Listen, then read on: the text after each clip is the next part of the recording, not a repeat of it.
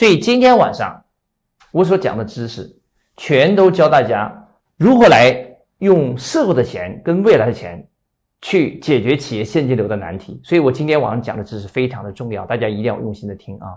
那么首先我所讲的知识点，你们一定要记住，我所讲的现金流，也就是开源的部分啊，重点是。针对的不是企业内部的钱，一定要记住啊，不是你那银行存款。我重点讲的是两种钱啊，再回顾一下啊，第一种钱呢是啊社会的钱，一定要记住啊社会的钱。那么第二种钱呢，记住啊是未来的钱。所以所谓的现金流的运作，就是指运作这两种钱啊，一社会的钱，二未来的钱。健身房那个案例就是经典的一个代表。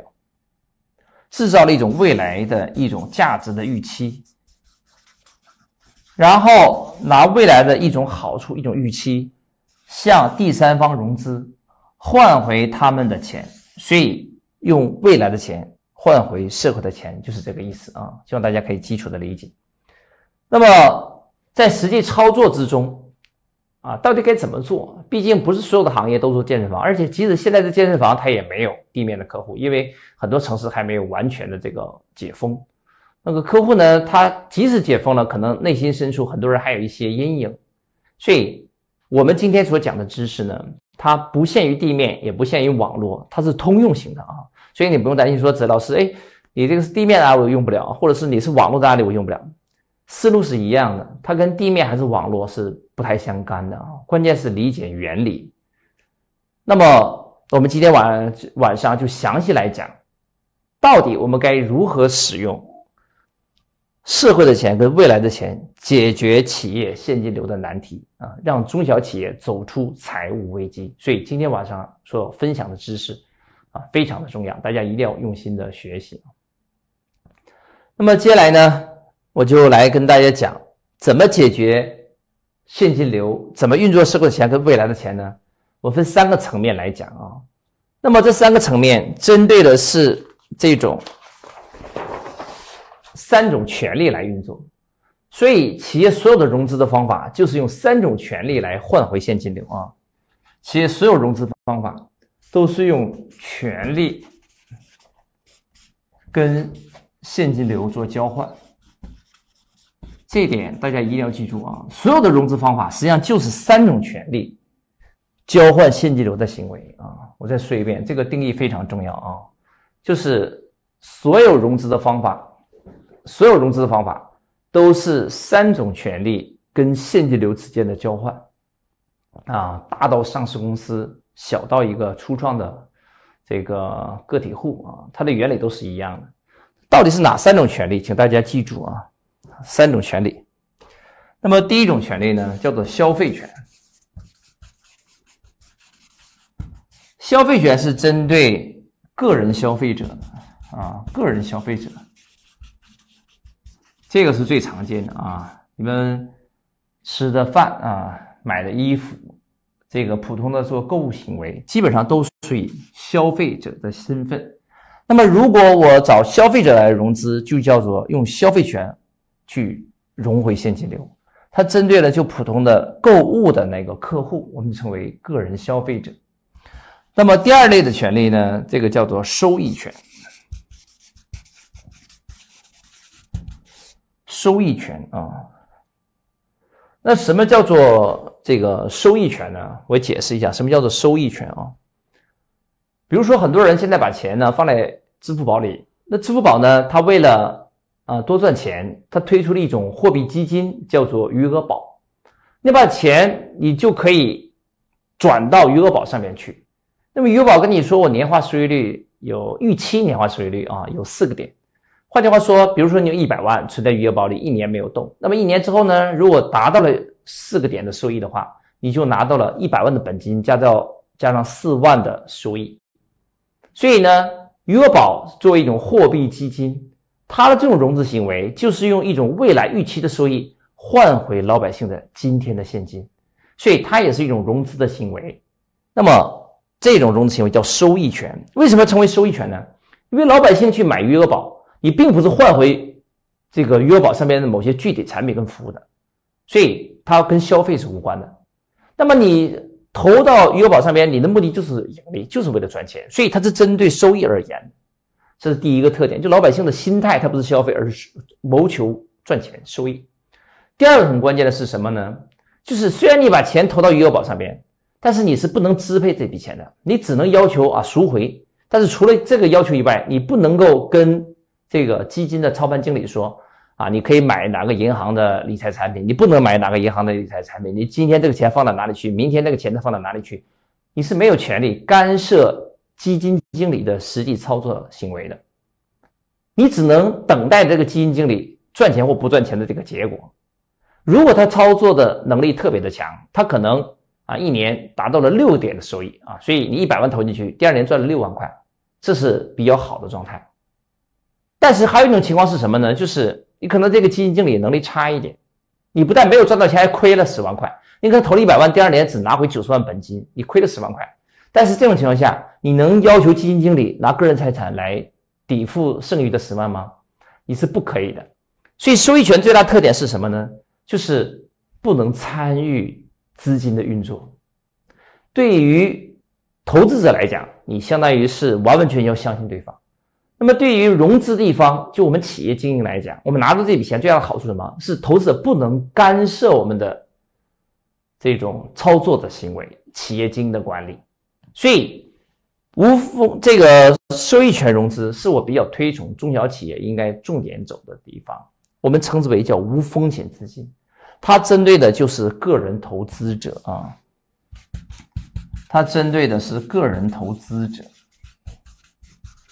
那么这个资金的运作的好处叫做无风险啊，无风险。所以呢，这是我们中小企业重点应该学习的一种权利啊。等一下我会详细讲。但是在这里边我要强调一个细节啊，就是呃。你千万不要把收益权做成债权，债权跟收益权是完全不一样的。收益的最大特点是什么呢？就是第一，对方不能参与管理；第二，投资者不能要求我们提供保底或固定收益承诺。但是债权不是，债权是往往说明啊，你借贷的时间、周期啊，然后本息的具体约定。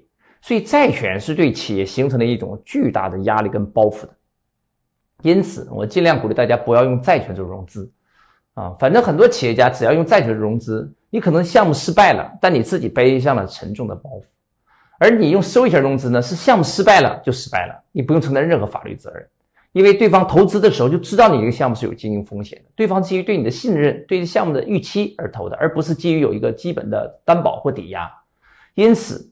中小企业融资第一时间考虑的是安全性，会不会对自己的企业运作造成负担？会不会给自己未来的家庭生活形成财务压力？所以尽量不要用债权做融资。那么在此呢，我再给大家说一个情况，跟债权相关的，就是如果是别人的债权，你更能更不要牵涉进去啊！因为我这么多年有很多的企业家的学员跟我说过，自己企业经营的很好。结果呢，就是因为为了帮助朋友，帮助别人的债务上边签了个字，做了一个担保，结果别人跑路了，他自己要承担连带责任，把自己的企业搭进去了。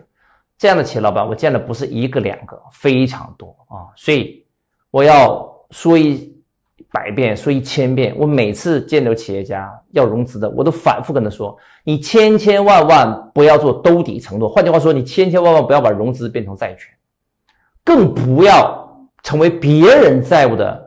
责任人不要签任何连带责任、连带担保这样的条件啊！一定要切记切记。为什么？因为有太多企业家犯了这样的错误，一辈子的财富就是因为签了一个字就拿被人家拿走了啊！所以啊，大家听我的知识啊，我不一定保证你发财，但我会尽量帮大家避免风险。好，那么这是我说的收益权。那收益权是我们啊今天晚上第二个板块要详细讲的。那么接下来第三个啊，就是股权。要讲融资啊，就是要解决股权融资的问题。那么股权呢，它比较特殊，大家用股权做融资要谨慎。为什么呢？因为股权它不是一种权利，股权是十一种子权利的汇集，它相当于是一个总和的概念。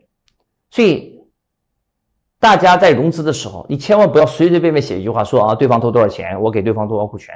你千万不要这么马虎的就做这种股权的承诺。为什么呢？因为一旦你写的这两个字就股权这两个字，你知不知道你把十几种子权利全部同步让渡出去了？那可能有一些权利是你希望让渡的，但实际上有些权利是你不希望让渡的，但是由于你不懂，就导致你给自己的企业经营管理背下了一大堆的麻烦啊！这样的案例比比皆是啊。所以，当你没有系统学过股权的时候，你尽量不要用股权做融资啊。当然了，如果大家学过我们万企大学的系列课程，比如说立体股权，那你用股权做融资是没有任何问题的。所以股权相对比较复杂啊，融资要谨慎啊。今天晚上如果时间充分的话，我也会讲一些股权融资的技巧。好，那么以上啊，我们就讲了三种权利换回现金流啊。我们来再总结一下：第一种消费权比较容易理解啊，美容院、养生馆啊、健身房基本上都是用消费权做融资的。第二个呢是收益权，它是针对个人投资者啊、货币基金啊这种。融资手段都属于收益权，它是我们中小企业应该重点学习的啊对象啊，收益权融资。第三个呢就是股权，那股权针对的叫机构投资者啊，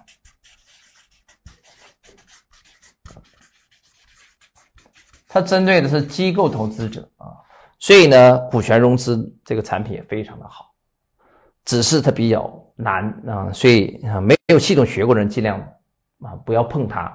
用收益权融资对中小企业来讲就足够了。好，那么我已经把三种权利换回现金流的基本介绍完成啊。我们再回顾一下：第一个，针对个人消费者叫消费权，把它记住；第二个，针对个人投资者的叫收益权；第三个，针对机构投资者叫股权。好，希望大家把这三个权利先基本记一下啊。